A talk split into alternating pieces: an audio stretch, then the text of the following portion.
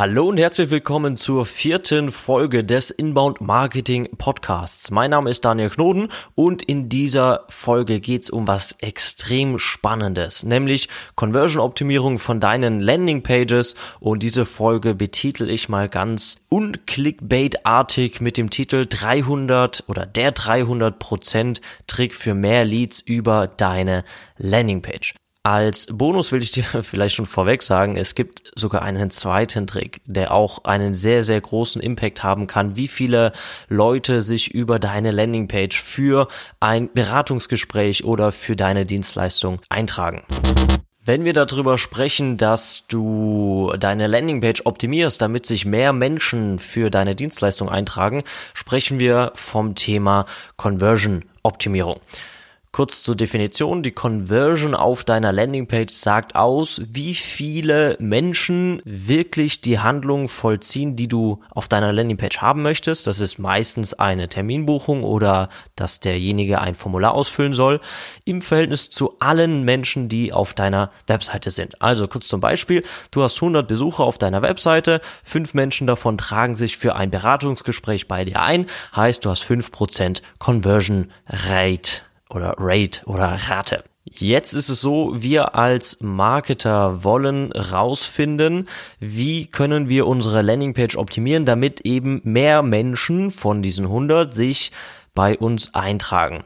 Und ich sehe ganz oft, dass ganz früh schon gesplit-testet wird. Das heißt, dass eine A-Variante und eine B-Variante einer Landingpage ins Rennen geschickt wird und auf beide Landingpages werden dann gleich viel Besucher geschickt in Form von bezahlten Werbeanzeigen oder E-Mail-Marketing oder ja, wie auch immer dein Traffic auf deiner Landingpage eben kommt und ähm, dass dann geschaut wird, wie kann ich vielleicht mit einer anderen Buttonfarbe, vielleicht mit einem anderen Video, vielleicht mit einer anderen Schriftart oder so weiter mehr Menschen davon überzeugen, dass sie sich eben bei mir melden. Und ich halte diesen Ansatz für 99 Prozent aller Landingpages, die da draußen sind, für falsch zumindest am Anfang falsch. Das ist nichts, womit du anfangen solltest zu testen, wo jetzt wirklich da noch ein paar Prozentpunkte an Conversion drin ist. Und ich würde dir empfehlen, gerade wenn du am Anfang stehst und vielleicht noch gar nicht so viel getestet hast oder vielleicht auch noch nie getestet hast, dass du diese zwei Tricks benutzt, die ich dir jetzt gleich sagen werde.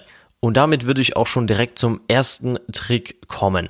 Ähm, es ist eigentlich wirklich kein Trick, sondern es ist ein ja mehr Best Practice, den ich dir in fast allen Fällen ans Herz legen würde, nämlich dass du schaust, dass die Above the Fold Sektion von deiner Landingpage bereits ein Short Trailer von deinem gesamten Angebot ist. Kurz zur Definierung von der Above the Fold Sektion. Above the Fold bedeutet auf Deutsch über der Falz und bedeutet eigentlich nur, wenn jemand deine Webseite öffnet, nehmen wir an auf einem Desktop-Computer, dann ist der Bereich, der sichtbar ist, bevor derjenige herunterscrollen muss, deine Above the Fold Sektion. Wenn du dir jetzt anschaust, dein, deine Landingpage auf Mobilgeräten, dann ist deine Above the Fold Sektion dementsprechend kleiner, aber auch da gibt es natürlich eine Above the Fold Sektion, da heißt es dann alles, was sichtbar ist, bevor du anfängst runter zu scrollen. Gehen wir aber erstmal von der Above the Fold Sektion auf Desktop aus. Da sollte die zum einen die Überschrift knackig sein, die sollte vermitteln, was du machst, die sollte deine Zielgruppe idealerweise ansprechen und im besten Fall auch noch herausstellen, was dich denn so besonders macht. Das erstmal so als grobes Konzept aus der Vogelperspektive. In der Above the Fold Sektion sollte jetzt natürlich vielleicht noch ein Video sein, vielleicht eine Benefit-Liste, also eine Aufzählungsliste mit Vorteilen, die du deinem Kunden geben kannst, vielleicht auch Einwände behandeln kannst, indem du sagst, schau, du denkst vielleicht das, aber bei mir gibt es das ohne diesen Nachteil zum Beispiel. Und dass du auch direkt in der Above the Fold Sektion deinen Button reinmachst oder dein Anfrageformular, was du möchtest, was dein Besucher später ausfüllen soll. Das bedeutet, stell dir vor, du hast nur den Platz der Above the Fold Sektion und da musst du jetzt ganz weise sein, was schreibst du da rein, du erklärst dein Angebot, du machst vielleicht eine Einwandvorwegnahme, du gibst vielleicht die erste Garantie schon direkt mit und platzierst auch schon deinen Button, wo es dann eben zu deinem Anfrageformular geht oder zu deinem Terminkalender. Ich gebe dir ein echtes Praxisbeispiel, was ich 2018 wirklich so gemessen habe. Da hatte ich eine Webseite optimiert, die hatte in der Above the Fold Sektion einen riesigen Slider drin. Da war quasi von oben links bis unten rechts in großflächigem Format eine Bildergalerie drin von demjenigen. Das war eine Einzelperson. Und dieser Slider hat eigentlich gar nichts ausgesagt, außer in, ich glaube, fünf Sekunden Abständen ist da einfach das eine Bild zum anderen Bild rüber geslidet, aber wirklich Text oder eine Handlungsaufforderung gab's da nicht. Die Handlungsaufforderung auf der Seite ursprünglich war nur ganz unten auf der Seite irgendwo ein Kontaktformular, was derjenige wollte, dass die Besucher es ausfüllen. Und ich habe dann die Seite umgestellt, ich habe diesen Slider komplett gelöscht, habe dann oben eine Überschrift drüber gemacht, was derjenige anbietet, habe daneben ein Video platziert und daneben eine kleine Benefit-Liste. Ich glaube, das waren drei Checklisten-Punkte, wenn du so möchtest, mit so einem grünen Haken davor. Das hast du bestimmt schon mal irgendwo gesehen. Und darunter einen Button platziert, der dann eben als Aufschrift hatte, kontaktieren Sie mich jetzt. Und das sehe ich immer als Trailer an. Das heißt, stell dir vor, du gehst in einen Kinofilm, dann schaust du dir vorher auch den Trailer an und überlegst dir, hm, ist das vielleicht ein spannender Film oder nicht? So geht's zumindest mir. Ich schaue mir ja fast nie Filme an, ohne den Trailer gesehen zu haben. Kann sein, dass du da vielleicht anders bist, aber ich weiß definitiv, auf Landingpages ist das ein Erfolgskonzept. Falls du das heute noch nicht so machst, überlege dir, dass du eine zweite Landingpage baust oder vielleicht auch deine bestehende direkt so umbaust, weil das ist eigentlich in den allermeisten Fällen zweifelsfrei ein Conversion Booster dass du above the fold schon die ganze Story als ja Short Trailer quasi ausrollst. Als Beispiel finde ich zum Beispiel auch sehr häufig Fotografen Landingpages, die voll mit Bildern sind, aber eigentlich nie wirklich zum Punkt kommen, wo dann steht, du suchst einen Fotografen, ich bin Fotograf in deiner Nähe, klicke hier, frage mich jetzt an. Das sehe ich leider sehr, sehr selten und Fotografen können sich wahrscheinlich sehr viel davon abschneiden zu sagen, Mensch, ich stelle meine Bilder erstmal in den Hintergrund, ich hole meine Dienstleistung mehr in den Vordergrund, damit dein Webseitenbesucher auch wirklich versteht, ich kann dich buchen, ich kann dich beauftragen. Und das, bitte unterschätze das nicht, dass du davon ausgehst, dass dein Webseitenbesucher automatisch weiß, dass man dich buchen kann, sondern sage es wirklich in glasklaren Worten das ist, was ich anbiete, so kann ich dir helfen, deswegen oder wegen dem und dem mache ich das vielleicht besser als andere, buche mich jetzt. Das sollte wirklich ausdrücklich auf deiner Landingpage, im besten Fall auch above the fold, sichtbar sein. Okay, also das war der erste 300% Trick. Das war auch damals tatsächlich in diesem Praxisbeispiel 300% Lift im Gegensatz zu diesem Slider. Und der zweite Trick ist ein Trick, den du wahrscheinlich so noch gar nicht gesehen, gehört oder vielleicht auch gelesen hast. Nämlich das Konzept geht dahingehend, dass du einen komplett anderen Anlass schaffst, warum derjenige sich bei dir melden sollte. Ich gebe dir ein Beispiel. Ich hatte 2019 eine Kundin, bei der ich extrem erfolgreiche Ergebnisse liefern konnte. Diese Kundin ist eine Oldtimer Restaurierungswerkstatt und die hatte mich eben beauftragt, über Google Ads und einer neuen Landingpage eben dafür zu sorgen, dass sich neue Kunden melden, die ihre alten Fahrzeuge restaurieren lassen wollen. Was habe ich also gemacht? Ich habe erstmal eine Keyword-Recherche gemacht und geschaut, wer googelt vielleicht nach Mercedes Oldtimer restaurieren oder Restauration oder Restaurationswerkstatt habe dann die Keywords rausgenommen, habe dazu Werbung geschaltet auf eine Landingpage, bei der ich einfach nur gesagt habe, wir sind eine Werkstatt, wir äh, machen folgende Fahrzeugmodelle, guck mal hier, wir haben Mercedes, Alfa Romeo und so weiter. Hier war ein Fahrzeug, vorher sah das so aus, totale Rostmühle und danach sah das so aus im glanz hochpolierten Schein und haben die Werkstatt gezeigt, haben die Mitarbeiter gezeigt, haben ja Projektautos, die aktuell in der Mache sind, gezeigt. Also wir haben einfach die Werkstatt dargestellt als das, was sie ist. Dieser Ansatz hat okay gut funktioniert. Der war jetzt nicht überragend gut, auch nicht ganz schlecht, aber es war so, hm, ich war selber nicht zufrieden, dass sich darüber halt nur relativ wenige Menschen gemeldet haben. Danach habe ich dann Folgendes gemacht. Ich habe mir gesagt, ich kreiere einen komplett neuen Anlass für diese Landingpage.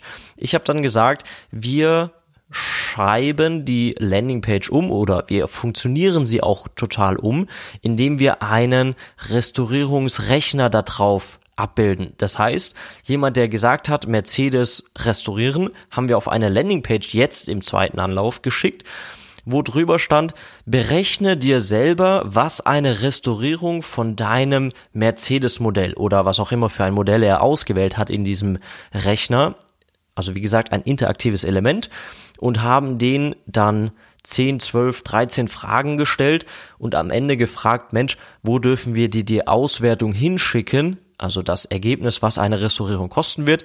Gebe jetzt bitte Name, E-Mail und Telefonnummer an und anschließend erhältst du das Ergebnis per E-Mail. Und siehe da, was ist passiert? Wir hatten vorher ungefähr eine Anfrage in der Woche und jetzt hatten wir teilweise zwei am Tag. Das klingt jetzt vielleicht nicht viel, aber es gibt zum einen nicht allzu viele Leute, die Oldtimer restaurieren wollen. Plus eine Oldtimer-Restauration kostet für den Kunden im Bereich 30, 40.000 Euro bis hin zu 120.000 Euro. Das heißt, wir reden hier nicht von ich brauche 50 Aufträge, um meinen Jahresumsatz zu erwirtschaften, sondern da sprechen wir davon, wenn es zehn große Restaurierungen im Jahr gibt, ist das der äh, komplette Jahresumsatz. Und plötzlich haben wir einen Lied am Tag. Und das einfach nur, weil wir den Ansatz komplett geändert haben. Ich will dir damit sagen, dass wir mit normaler konventionellen Conversion-Optimierung niemals so einen Hebel hinbekommen hätten. Also hätte ich jetzt mit der ersten Variante gesagt, wir ändern mal die Buttonfarbe, wir ändern mal die Fotos, wir machen mal andere Fahrzeuge auf die Landingpage oder wir testen die Überschrift. Das hätte mit Sicherheit hier und da ein paar Prozentpunkte plus gebracht, aber dass wir von jetzt auf gleich so einen riesigen, wirklich riesigen Unterschied hatten, hätten wir mit normaler Conversion Optimierung niemals hinbekommen. Ein zweites Beispiel vielleicht auch noch äh, relativ aktuell, ein Softwareentwickler, ich will gar nicht genauer sagen, welche Software es geht, aus aktuellem Wettbewerbsschutz für meinen Kunden.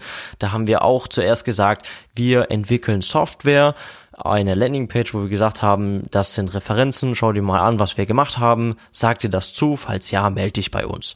Und wir haben auch hier den Ansatz geändert und haben gesagt, Mensch, berechne dir doch einfach mal, was ein Softwareentwicklungsprojekt kosten wird, wenn du hier deine Parameter eingibst in diesen Kalkulator.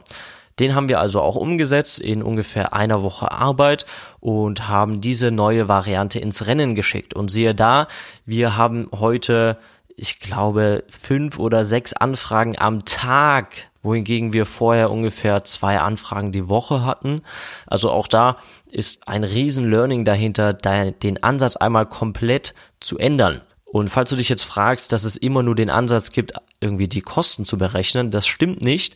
Wir haben zum Beispiel auch für einen Steueroptimierer, also einen Kunde, der für seine Klienten Steuern optimiert in Form von neue Firmen zu gründen, irgendwie mit Beteiligungen etwas zu machen oder einfach ein neues Geschäftsmodell äh, zu finden, um halt seine Umsätze steuerbegünstigt ähm, eben ausschütten zu lassen. So, und da hatten wir dann auch ursprünglich Landingpages im Rennen, wo wir gesagt haben, Mensch, es gibt diese Variante, eine GmbH, eine Holding, eine Stiftung, eine whatever. Also wir haben direkt das, das Kind benannt, womit er Steuern sparen kann und hatten auch da eine zweite Variante ins Rennen geschickt und haben gesagt, finde doch mal heraus, mit welchem Modell du die meisten Steuern sparen kannst.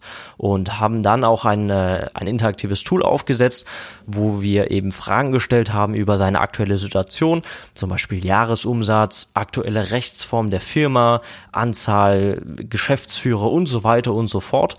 Und am Ende kam oder kommt es ist ein Live-Beispiel, ein Ergebnis raus, wo dann steht, wir würden dir empfehlen, XYZ zu machen. Also hier wird nicht der Preis berechnet, sondern eine Lösung am Ende vorgeschlagen. Wie kannst du also mit diesem Tipp jetzt praktisch was anfangen? Ich würde dir empfehlen, schau mal nach, was sind die Top 3 Fragen von deinem Kunden. Fragt sich dein Kunde vielleicht auch, was kostet das? Fragt dich dein Kunde vielleicht, was machst du eigentlich für mich? Fragt dich dein Kunde, was würdest du mir empfehlen? Und schau mal, ob du diese Frage nicht als neuen Anlass nehmen kannst, um zum Beispiel zu sagen, auf die Frage, Mensch, was würdest du mir denn empfehlen? Ich bin Laie, du bist Experte. Wie sollte ich meinen Wintergarten einrichten? Zum Beispiel. Dann würde ich dir empfehlen, eine 4, 5, 6, 7 Fragestrecke zu entwickeln, wo dann da steht, magst du es in der Sonne zu liegen? Äh, magst du viele Freunde einladen, die dann auch im Wintergarten sind? Ähm, willst du, keine Ahnung, einen Pool haben? Ich habe keine Ahnung von Wintergärten, ja, ich philosophiere jetzt einfach mal so vor mich hin.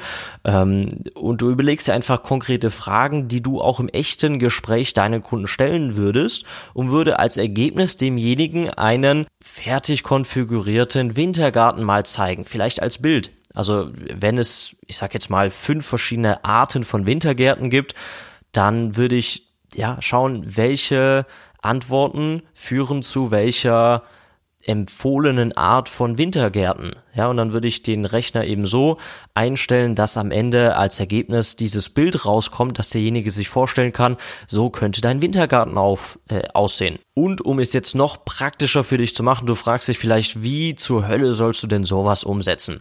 Da habe ich eine Empfehlung für dich. Ich kriegt dafür kein Geld, das ist keine äh, bezahlte Werbung oder so. Es ist ein Tool, was wir für den Anfang immer benutzen. Das funktioniert auch ganz gut. Das nennt sich Perspective. Perspective, also das Englisch für Perspektive. Google das einfach mal. Das ist so ein interaktives Tool. Das hat den Vorteil, dass du eben sehr, sehr schnell solche Varianten aufsetzen kannst, um zu testen, ob dieser Ansatz grundlegend funktioniert.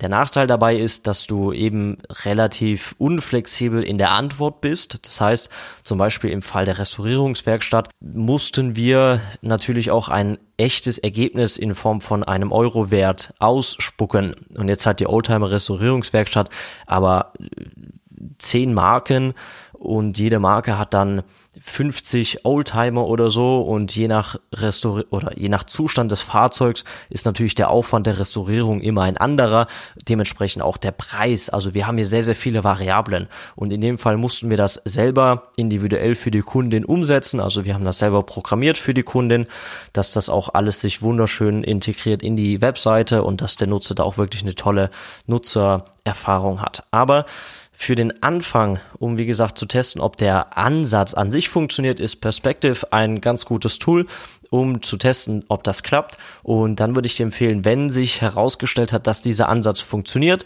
würde ich dir auch da das Ganze so individuell programmieren lassen, dass das wirklich ein sehr, sehr wertvolles Tool auch für deine Kunden wird.